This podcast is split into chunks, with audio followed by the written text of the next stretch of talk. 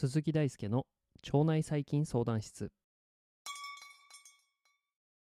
毎日夜19時半に更新中。腸内細菌相談室。室長の鈴木大輔です、えー本日はですね、えー、と雑談の回ということで唐突なんですけれど、えーなんで雑談しようかと思ったかっていうと昨日ですね本来本日上げようとしていた、えー配信をですね昨日2本連続で上げてしまって今日のネタがないので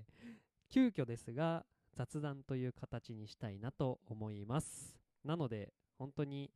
なんか今日はそんなに新しい知識、まあ、ちょっとは紹介するんですけれど、まあ、腸内環境とはちょっとそれた話をするのでもし皆さん腸内細菌や腸内環境についてのお話が、まあ、ご期待しているのであればちょっと今回はその放送ではないのでえー静かに閉じていただけるとありがたいです。もしお付き合いいただける人はぜひ一緒にちょっと雑談を楽しんでいただけたらと思います。でまあそうですね。特に今回は台本とかも用意してないので、まあ、何を話そうかなって思ったんですけどそうですね。以前、まあ、僕がですね腸内細菌の研究をする前に、えー研究をしていたテーマについてお話をしようかなと思ってます。じゃあもともとそうなんですよ。僕は、えー、と一番最初に始めた研究テーマって実は腸内細菌じゃないんですよね。もともとは別の専門が自分にはあったんです。それは何かっていうとあんまりちょっと馴染みのない学問かもしれないんですけれど環境毒性学というお話をしお話じゃねえや研究をしていました。環境毒性学って皆さん聞いたことありますか？これはですねまあ例えばあの環境中に放出される環境汚染物質みたいなものがあったとするじゃないですか。なんか3年前とかだっけな？もっと前か。あの豊洲とかにベンゼンが検出されたとかそういう話もあったと思うんですけどまあそのまあ意外とその工場の跡地とかってその環境汚染物質がいっぱいあったりとかあとはまあその先進国はあんまり見られなくなったんですけど発展途上国とかでは今でも水質汚染が問題になったりとか、まあ、日本の辿ってきた歴史を、まあ、他の後進国って言ったらちょっとあれなんですかね。発展途上国が、まあ、今同じような経験をしていたりとかとしていて意外とその環境汚染ってまだまだ、あのー大事なトピックなんですよね。で、まあ、その環境毒性学っていうのはその中でも、えー環境毒性環境毒性物質じゃねえな。えーとまあ、毒性物質ですね。環境中に生きている生物のに対して害を与えるような物質とかあるいはその影響とかそういうものを考えるような学問に僕は研究をしていたという感じになります。でそうだな。僕が研究をしていたテーマはさらにそこからニッチになっていてそのなんて言うんだろうな、まあ、環境中によし、ちょっと 本当にこれ台台本ないんであれなんですけど、えっと、じゃあ皆さんが子供の頃とか、まあ大人になってからでもいいんですけど、まあその、キャンプに行ったりとか、自然の中に身を置いた状況を想像してもらいたいんですね。今ちょっと皆さん頭の中でキャンプ場とかなんか森の中にいてください。で、森ってどういう要素で構成されているかっていうとですね、まあ、木々があって土があるじゃないですか。で、土ってじゃあ何からできているかっていうと、まあ、木々が、えー、と葉っぱを、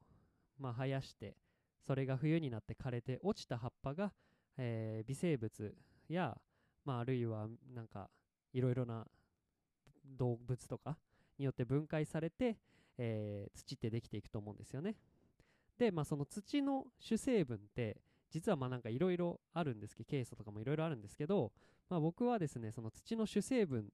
として存在している有機物についての研究をしていましたいや何の研究だよみたいな思うかもしれないですけど実はこれめっちゃ大事なんですよねなんかその植物が腐ってできる物質で、えー腐食物質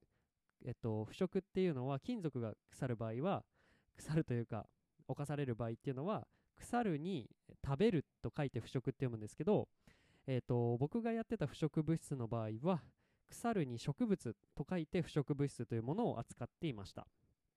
で腐食物質何が面白いかっていうと、まあ、実はですねこれダーウィンの時代から結構研究されていた物質なんですよね。植物が腐ったらどういうものができるのかと。だけど今の今までなかなかその正体がつかみきれてないのがこの腐食物質なんですよ。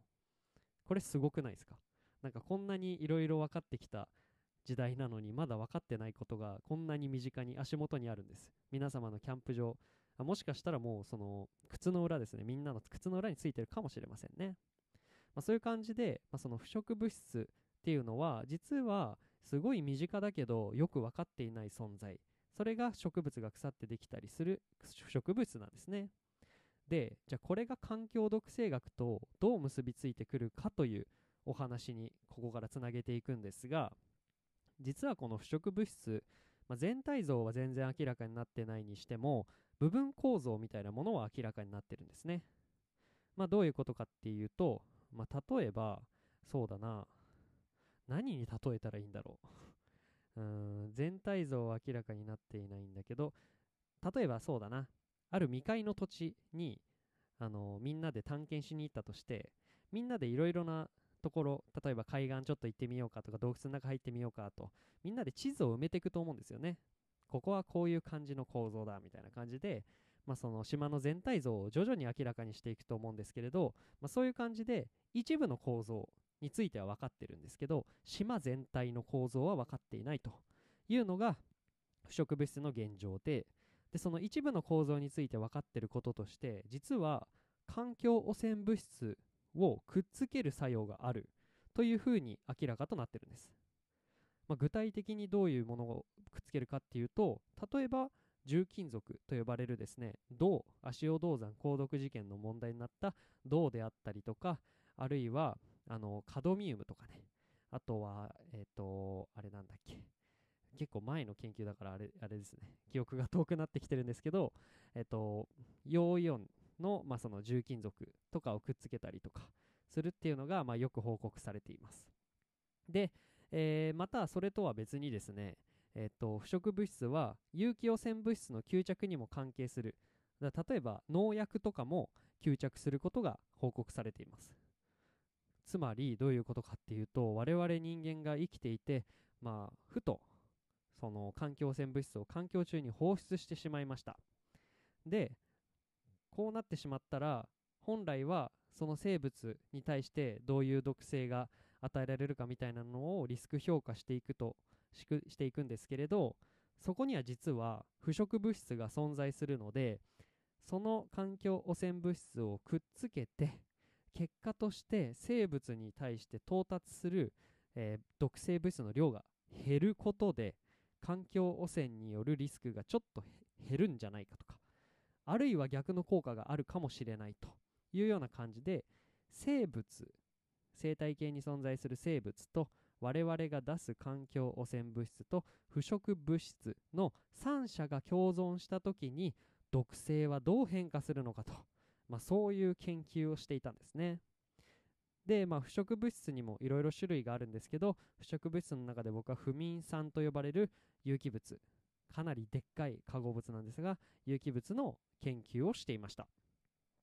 で、まあ、ここから腸内細菌の研究にどうやってつながっていくのかというと、まあ、その一つはまあ、その4年間研究をやってきたのでそろそろ別の分野で研究してもいいかなというか新しい研究分野に足を踏み入れたいなっていう、まあ、ちょっとした浮気心とあとは当時読んでた本でその脳腸相関に関する本があってでそれがめちゃめちゃ自分に刺さったんですよね。こんな研究分野エキサイティングな研究分野があるのかと。今これからの新常識になる学問分野がこんなに面白そうなものがあったのかというような、まあ、本との出会いとか。あとは、まあ、もちろんその腐食物質の件も関係してるんですが腐食物質ってあの非常に複雑な過程を経て作られるんですね、まあ、その温度とか湿度とかそういう条件でもその生成される条件変化しますし、まあ、そこに住んでる生物微生物によってもその腐食物質の性質が変化しますし、まあ、要するに腐食物質ってめちゃめちゃ複雑なサイエンスだったんですね。でその複雑なサイエンスを、まあ、そのどのようにしてその全体像を明らかにしていくかというようなことを考えた時にそのインフォマティクス情報学の力を使わないとこれは無理だなと思ったんですよね。ってなったら腸内細菌を使ってるのってバイオインフォマティクスつまり、まあ、生命情報学だったので、まあ、その複雑なものに対して、まあ、その理解をできるような形にそのデータを整形したりとかあるいはデータをその発掘したりするそんな分野にとても心を惹かれるようになって結果として今自分はこの腸内細菌層腸内細菌そして大腸がんの関係について研究をするということに至ったという感じです、まあ、今回お話しした以前の研究分野についてはだいぶダイジェスト版でお話ししたので、まあ、これをお話しするだけで多分15回ぐらいエピソードはまた作れちゃうんですけど、まあ、ちょっと腸内細菌相談室とはね関係がないので、まあ、そこはちょっとまあなんか機会があったらお話をしようかなと思う程度にとどめておきます。はい。という感じですかね。今回お話しようとしたのはそれぐらいですが皆様どうですか？もう今年1月入ってもう中旬も過ぎもう1月が終わろうとしています。もう自分の場合はなんかもう終わろうとしているんだって思うぐらいこの1ヶ月もまたあっという間だったので、えー、なかなか時が進むのは早いので時間は大事だなと思いながら日々を過ごしているんですが皆さんはどうですか？今年始まって何かいいことあるいはちょっと良くないことがあったりしましたかね？まあ今年もこれからあと11ヶ月とちょっとありますが変わらずに腸内細菌相談室お付き合いいただければと思います。という感じで今日はゆるっと終わろうと思いますがもしなんかそうですね、まあ、腸内細菌に限らずまあなんか質問があれば何でも Twitter とか Instagram とかノートで教えていただければと思います。ということで今回はこの辺にしようかな。はい。今日は木曜日ですが明日最後1日金曜日ですね。楽しんでいきましょう。ということで本日もお疲れ様でした。バイバーイ。